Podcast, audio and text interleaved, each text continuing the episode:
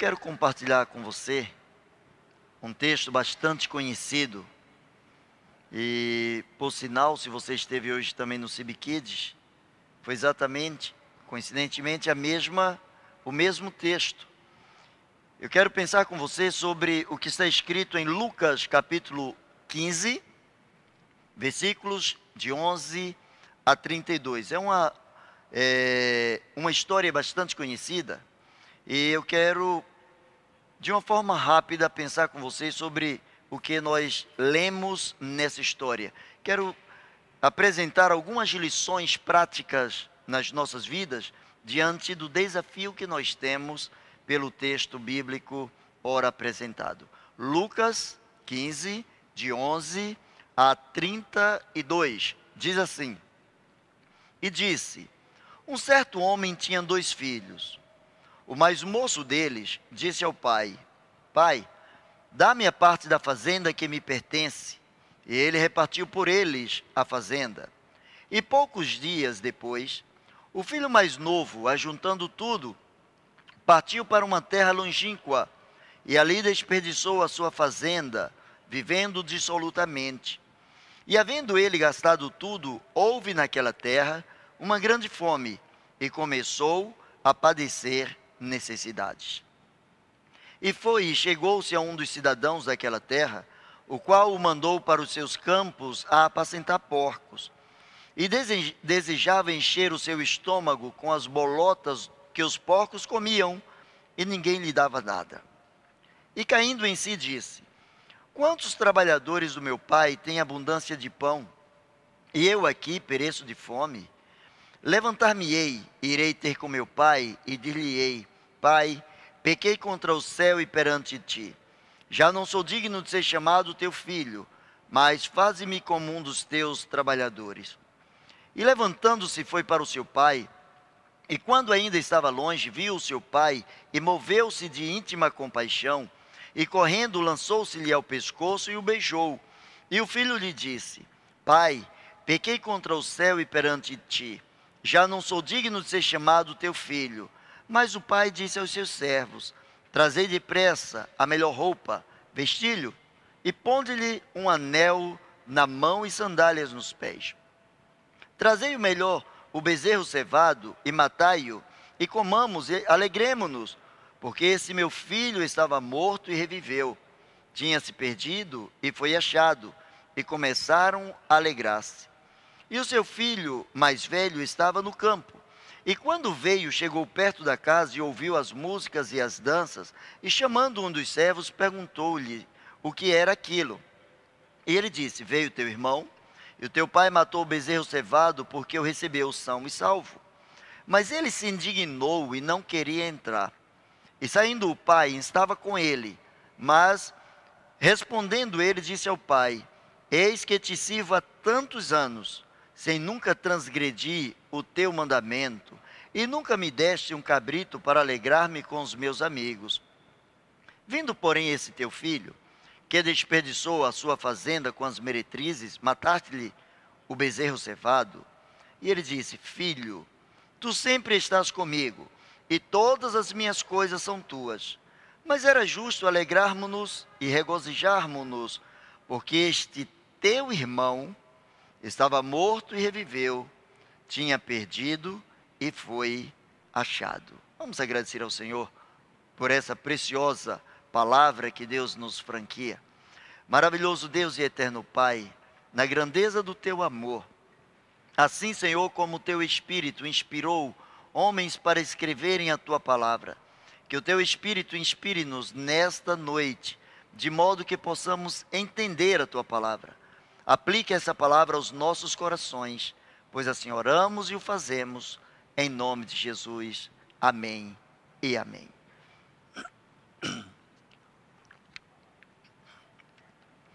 Eu quero compartilhar com você, na data de hoje, eu quero pensar sobre o melhor pai do mundo. Quem sabe você já falou isso para o seu pai hoje: Pai, você é o melhor pai do mundo.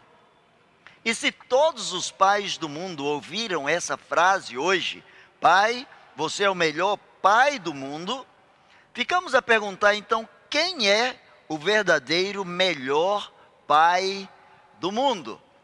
Naturalmente, se perguntarmos a todos os filhos que têm um relacionamento tranquilo, saudável, gostoso com seu pai, vai dizer que é o seu. Mas eu quero pensar nessa noite sobre quem é o melhor pai do mundo. E eu quero começar dizendo para você que o melhor pai do mundo é aquele que não apenas gera vida, mas conserva a vida dos seus filhos e luta pelos seus filhos. Eu vejo a palavra de Deus mostrando um pai que, segundo as Escrituras, tinha dois filhos, e eu entendo naquilo que a palavra de Deus projeta, que esses dois filhos tomaram caminhos diferentes, entraram em escolas na vida, escolas diferentes, porém a palavra de Deus mostra que os dois filhos continuaram precisando do pai. Eu vejo duas escolas distintas. Os filhos, tanto o mais novo quanto o mais velho, eles poderiam expressar que o seu pai era o melhor pai do mundo. Eles foram gerados pelo mesmo pai, eles foram criados dentro da mesma educação, recebendo as mesmas coisas e valores, participando dos mesmos bens, mas as suas vidas tomaram caminhos diferenciados, foram por escolas diferenciadas. E eu quero cognominar a primeira escola de a escola da inexperiência. E a segunda escola, a escola da intolerância. Nós vemos claramente os dois filhos absorvendo coisas diferenciadas, vivenciando coisas diferenciadas e buscando essas coisas no mundo que eles optaram, debaixo das suas próprias decisões, aquilo que eles entenderam ser o melhor para cada um deles. O primeiro, que a que eu quero me referir, que a Bíblia chama de filho mais novo, aquele que foi pela escola da inexperiência, ele começou a acreditar que já tinha tudo do pai.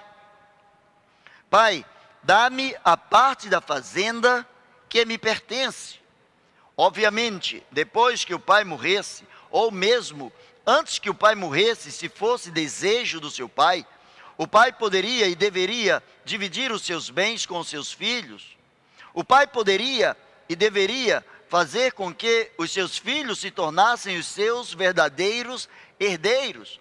Mas o que a palavra de Deus expressa é que o mais novo pediu ao pai tudo quanto lhe pertencia, porque ele acreditava que tudo que ele podia receber do pai estava tão somente pautado nos bens materiais que o pai angariou, que o pai conseguiu, bens que o pai, com luta, com sofrimento, pôde trazer para si e desta forma também participar com os seus filhos. Esse mesmo filho, ele começou a viver como se não houvesse amanhã. Quando entramos, quando é, somos educados pela, na escola da inexperiência, nós acreditamos que já temos tudo do nosso pai, quando nós temos valores monetários, quando nós temos bens, quando temos casa, quando temos carro, quando temos apartamento, quando temos dinheiro, quando temos uma reserva, enfim, quando temos alguma coisa que possa nos sustentar economicamente. Mas nos esquecemos que existem coisas, existem valores que o pai passa para o filho até o último dia da sua existência. O pai ainda não tinha dado ao seu filho tudo quanto ele gostaria de ter dado ao filho. O filho se antecipou e, por ser inexperiente, ele achou que já tinha conseguido tudo do pai. E ele começa a descobrir na escola da inexperiência que, quando se está longe do pai, longe da presença do pai, perde-se a condição de filho para regredir à condição de servo. Foi exatamente isso que aconteceu. A Bíblia diz que na terra distante onde ele foi viver, depois que gastou tudo ao seu bel prazer, depois que não tinha mais dinheiro, depois que não tinha amigos, porque amigo duro ninguém quer. É muito fácil ter amigos quando alguém tem dinheiro. Eu conheci um certo cidadão que ele tinha um grupo seleto de amigos. E eram amigos com quem ele bebia, amigos com quem ele viajava, e por vezes ele perguntava aos seus amigos: Para onde nós vamos? E os amigos diziam para ele: Até onde o seu bolso suportar. É muito fácil ter amigo rico, todo mundo quer ter um amigo rico. Todo mundo quer ter um amigo que esteja lhe bancando. Mas um amigo duro e pobre, só verdadeiramente quem entra numa outra escola é que vai aprender a valorizar esse tipo de amigo. Esse homem saiu de casa sem valorizar o tipo de amigo que ele precisava, o tipo de pessoa com quem ele precisava conviver. Ele achou que o dinheiro poderia comprar tudo, trazer tudo para si, e ele começou a descobrir que longe do pai perde-se a condição de filho e regride-se a uma condição de servo. Ele foi rebaixado à condição de um servo que simplesmente alimentava porcos. Ora, se tomarmos por base que o judeu tinha ojeriza a porcos, que porcos ou porco era tido como um animal imundo que não podia ir sequer à mesa de um judeu. E Jesus, como judeu, falando para o seu povo, quando ele utilizou essa parábola, ele estava falando de coisas que as pessoas entendiam. E tomar conta de porcos era algo que degradava, era algo que destruía a moral de alguém, era reduzir alguém, era sucumbir os seus valores. E este homem, na escola da inexperiência, começa a descobrir que tudo quanto ele conseguiu na condição de, servos, de servo foi alimentar porcos. Ou seja, longe do Pai, apenas alimentamos os demônios que estão cercando nossas vidas. Alimentamos os demônios do egoísmo. Alimentamos os demônios da destruição Alimentamos os demônios que levam o ser humano a ambientes que somente trazem prazeres naquele momento, mas que a sua continuidade são caminhos verdadeiramente caminhos de morte. Aquele homem começou a descobrir que ele havia alimentado demônios dentro de si.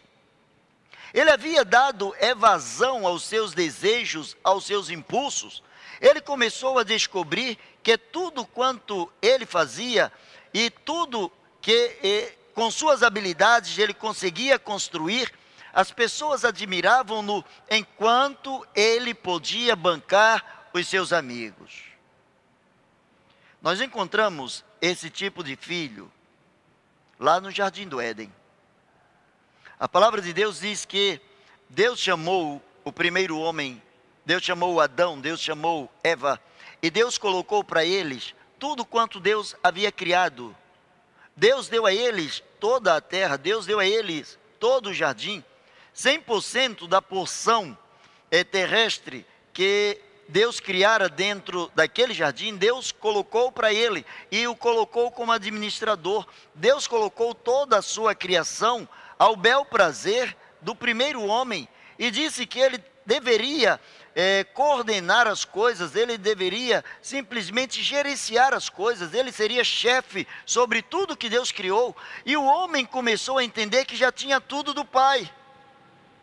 E ele começou a alimentar demônios dentro de si, começou a alimentar ideias dentro de si, começou a dar ouvidos ao que o inimigo falou, buscando ser igual a Deus, querendo ser igual ao Pai, e ele, por conta disso, deixou a condição de filho e regrediu à condição de servo. E a Bíblia diz que Deus mandou que o primeiro homem agora começasse a lavrar a terra, começasse a trabalhar duro na terra, para que a terra produzisse o alimento que ele deveria comer, o que antes lhe era dado gratuitamente. Mas há uma segunda escola, a escola da intolerância.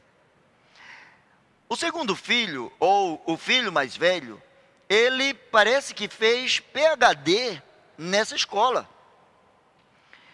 Na escola da intolerância, o aluno, ele não ousa usufruir o que é do pai. Olha a desculpa que esse filho deu ao pai: Pai, eu estou há tanto tempo contigo, eu te sirvo há tantos anos, sem nunca transgredir um mandamento teu. Primeiro, é mentira. Me mostre um filho que nunca desobedeceu em alguma coisa ao seu pai. Me mostre um filho que nunca errou contra o seu pai. E ele estava mostrando para o seu pai: Pai, eu sou o filho perfeito. Há esse tipo de pessoas dentro das próprias igrejas. Há esse tipo de filhos é dentro das religiões, pessoas que se acham as melhores das melhores e pessoas que se acham impolutas, perfeitas e não são. A palavra do Senhor diz que onde abundou o pecado, superabundou a graça. Mas por que a graça superabundou? Porque veio a lei. E a lei fez com que o homem descobrisse o pecado. Para que o pecado se fizesse pecado, para que o homem tivesse consciência dos seus erros, das suas transgressões contra o próprio Pai. Esse filho diz: Pai, eu te sirvo há tantos anos, eu nunca transgredi um dos teus mandamentos. Ora, se ele nunca havia transgredido nenhum dos mandamentos do Pai, e se isso era algo contínuo na sua vida, no mínimo, o que ele deveria fazer era honrar o pai, respeitar o pai e respeitar a decisão que o pai havia tomado ao receber o seu filho de volta. Na escola da intolerância, esse, esse senhor, ou esse jovem, este homem, ele já nem reconhecia o seu irmão como irmão, mas como filho do seu pai. O versículo 32 diz, aliás, no versículo de número 24, ele diz assim: Porque esse meu filho estava morto e reviveu, tinha se perdido e foi achado, e começaram a se alegrar. Essa foi a expressão do pai. Eu comecei dizendo que o pai não apenas gera vida, mas o pai se empolga, o pai luta para que a vida do filho seja preservada e ele luta por esse filho. O, o, pai ensinou aos filhos a questão de que a porta sempre estaria aberta. O pai ensinou ao filho que ele continuaria sendo seu pai, mesmo que um dia ele houvesse, um dia ele houvesse colocado as costas para o seu pai, se um dia ele aniquilou, ele quebrou o relacionamento com o pai, quem quebrou o relacionamento foi o filho, mas o pai nunca perdeu a condição de pai. O pai, o filho perdeu a condição de filho, se tornando servo e servo de pessoas estranhas. Mas o pai nunca deixou de ser pai, nunca perdeu a condição de pai.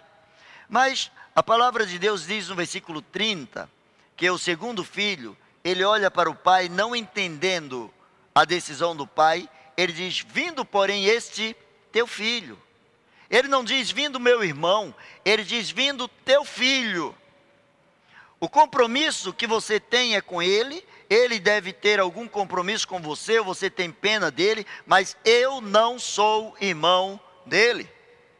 Ora, para alguém que se julgava tão reto, tão justo, alguém que nunca transgrediu nenhum é, pensamento do Pai, nenhum mandamento do Pai, me parece alguém grotesco, alguém rude, porque o Pai que havia ensinado a ele a servir, a servir-lhe durante todo o tempo, com certeza o Pai ensinou valores para ele, e por vezes ele deve ter visto o pai chorando com a ausência do seu outro filho, do seu irmão, e agora ele diz: Vindo esse teu filho, ele não é meu irmão.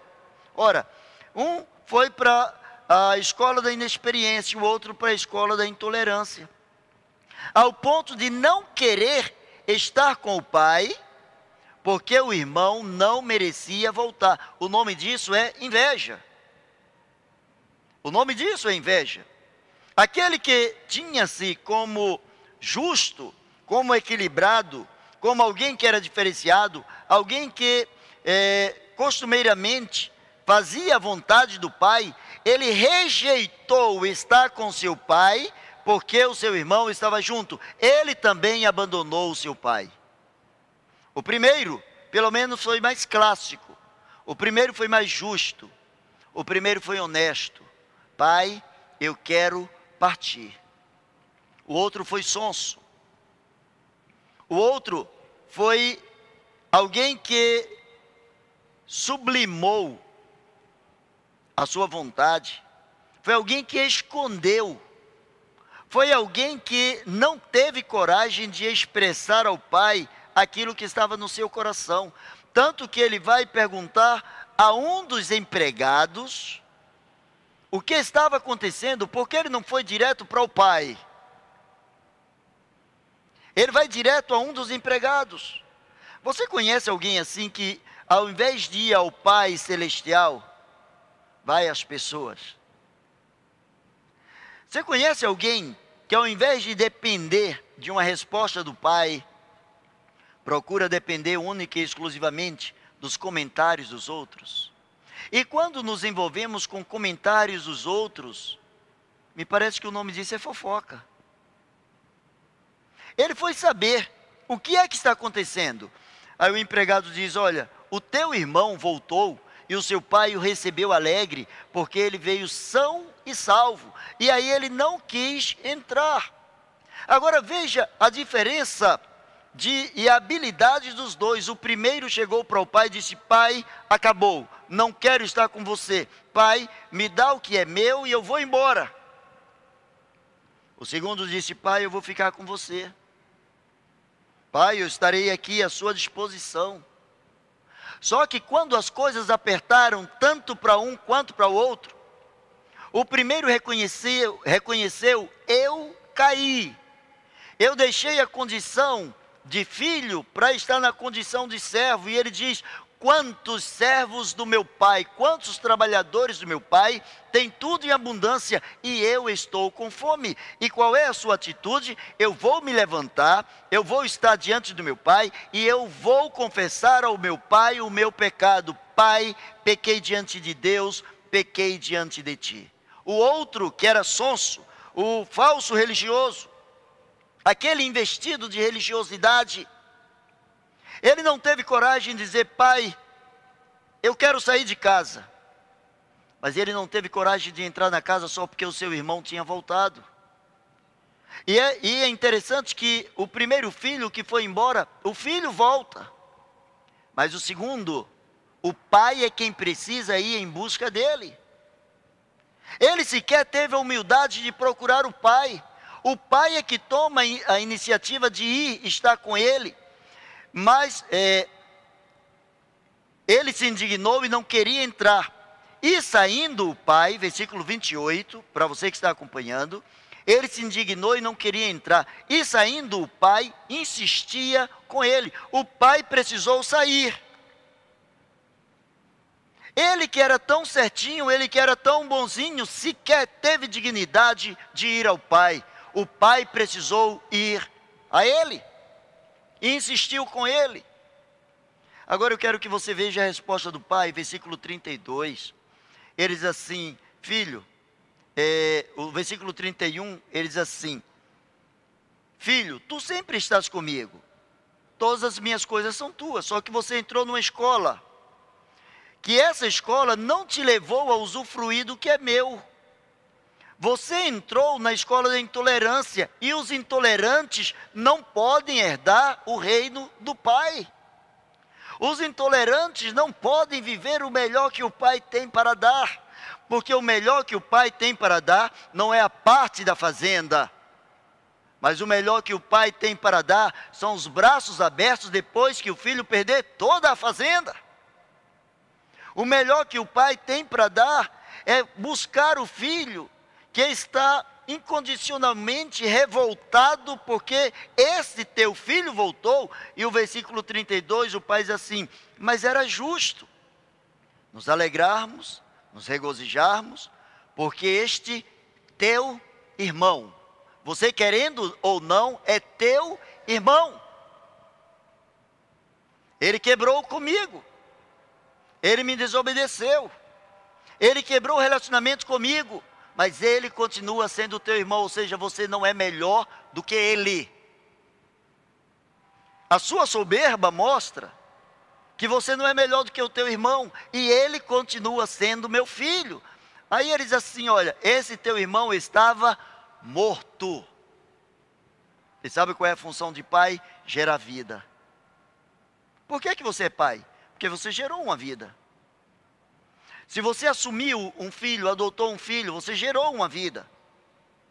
Quando você tem uma ideia, geralmente as pessoas perguntam assim: quem é o pai da ideia? Santos Dumont é reconhecido como o pai da aviação. O pai, ele gerou vida. E essa vida, ele não quer que seja destruída. O melhor pai do mundo, ele gerou vida, ele deu ao primeiro homem, deu à raça humana o melhor que ele poderia dar. A raça humana, assim como o primeiro filho, o filho mais novo, aqui o primeiro da história, o filho mais novo, nós dissemos para o pai: Nós não queremos andar contigo, nós queremos gastar parte da herança, queremos gastar a nossa vida. 70, 80, 90 anos, se tivermos aqui, nós queremos gastar do nosso modo. Mas eu quero concluir. O pai exemplar, ele sempre espera uma mudança na vida do filho o, me, o melhor pai do mundo, ele não cansa de esperar que o filho confesse, se arrependa e volte. Sempre recebe de braços abertos. O pai exemplar, o melhor pai do mundo, conscientiza o filho egocêntrico que é preciso repartir o que é do pai. Você já viu pessoas que oram assim, Senhor, por que é que fulano é tão abençoado e eu não sou abençoado? Eu sou fiel, eu sou dizimista, eu não perco um culto quando tinha culto presencial ou os cultos presenciais, Senhor, eu não perdia um. Eu era o primeiro a estar na fila da oração. Senhor, mostrar um currículo para Deus. Eu era o filho perfeito, eu era o filho mais velho. Esse egocentrismo, o pai, o melhor pai do mundo, o pai exemplar, ele diz: O teu irmão estava morto. E você que estava vivo, o que você fez? Se você estava vivo, eu esperava ter um neto. Eu esperava que você, como um filho vivo, pudesse usar o que era meu, o que era parte seu, sua, e você pudesse me dar um neto e você pudesse gerar vida, você precisava entender com o coração de pai o que se passa no meu interior. O melhor pai do mundo deu aos filhos parte, apenas parte da herança. O mundo e tudo que nele há. Mas guardou o melhor da herança para o momento do arrependimento desse filho. Quando esse filho atenta para o pai e diz: Eu vou me levantar, eu vou ter com o meu pai. Momento nenhum ele disse: Eu vou estar com o pai do meu irmão. Esse eu vou estar com o meu pai. Eu vou me levantar e vou dizer: Pai, eu já não mereço ser chamado teu filho, mas pai, eu quero estar contigo. E eu quero desafiar você nessa noite. Você que por vezes acha que você é uma pessoa que não tem jeito, diz assim: olha, não tem jeito mais para a minha vida. Eu me envolvi com tantas coisas, com tantos problemas, com tantos pecados, que sequer Deus vai observar a minha vida. Deus não vai atentar para mim. Deus ama você. Você pegou parte da sua vida e começou a destruir, usar como você quis, achar que a vida se resume à esfera terrestre. Mas o Pai está de braços abertos esperando você para mostrar a você uma lição que você ainda não conhece. Quando você saiu de casa, quando você saiu da presença de Deus, quando você resolveu viver em pecado, você pegou tudo que era seu, sua inteligência, seu dinheiro, sua vontade, e foi gastar tudo que era seu. Mas agora você precisa voltar para descobrir a bondade, a misericórdia, a graça e o perdão que só é dado a quem confessa e deixa. Eu quero orar por você. Eu quero pedir a Deus em favor da sua vida. Eu quero encorajar você a dizer a esse pai que verdadeiramente é o melhor pai do mundo: Deus, entra na minha vida. Deus, isso que o pastor está dizendo que você não, não deixa de ser. Meu pai não deixa de me tratar como um filho, tem vontade de que eu volte a ser o filho. Eu perdi a condição de filho, sou servo do pecado, não sou tido, não sou digno de ser chamado teu filho, não sou reconhecido como teu filho, não me reconheço como teu filho, mas eu quero passar a ser teu filho. Me recebe de volta, Pai. Me levanta. Baixa a sua cabeça e fale com ele aí. E você que está fora do Evangelho, o que é que está esperando para retornar ao Pai? Talvez você se julgue melhor do que os outros, se decepcionou com o pastor, com a igreja, com as pessoas, e você não quer nem entrar na igreja, porque tem pessoas lá indignas. Esse teu irmão, que é indigno, que está dentro da igreja, ele continua sendo filho de Deus. Eu quero convidar você. Baixe a sua cabeça agora. Amado Deus e eterno Pai, nós louvamos o teu nome. Te agradecemos, ó Deus, pela tua palavra e pedimos que na autoridade do nome de Jesus, essa palavra ela nos cerque de carinho, ela penetre ao nosso coração, à nossa mente. Ó oh Pai, em nome de Jesus, visita cada vida que está falando contigo agora. Ó oh Deus, cada pessoa que de repente já não está tendo mais esperança na vida Assim como o filho que voltou para o Pai, que esta vida agora, Senhor, seja encorajada pelo Teu Espírito a retornar aos Teus braços, a voltar à condição de filho e não apenas de servo do pecado. Ó Deus, esses que estão afastados da Tua presença, esses que estão afastados, ó Deus, da convivência com os santos. Ó Deus, quantas pessoas foram feridas por ministros, por pessoas religiosas, por pessoas que estão dentro dos templos, das igrejas. Mas em nome de Jesus, Senhor, esclarece para essas pessoas a tua grandeza e o teu amor. Traze, Senhor, os teus filhos de volta nesta noite. E nesse dia dos pais, mostra-lhes que tu continuas sendo o melhor Pai do mundo. Por isso te louvamos e te agradecemos em nome do melhor filho que tu tens em nome de Jesus. Amém e amém. Deus te abençoe.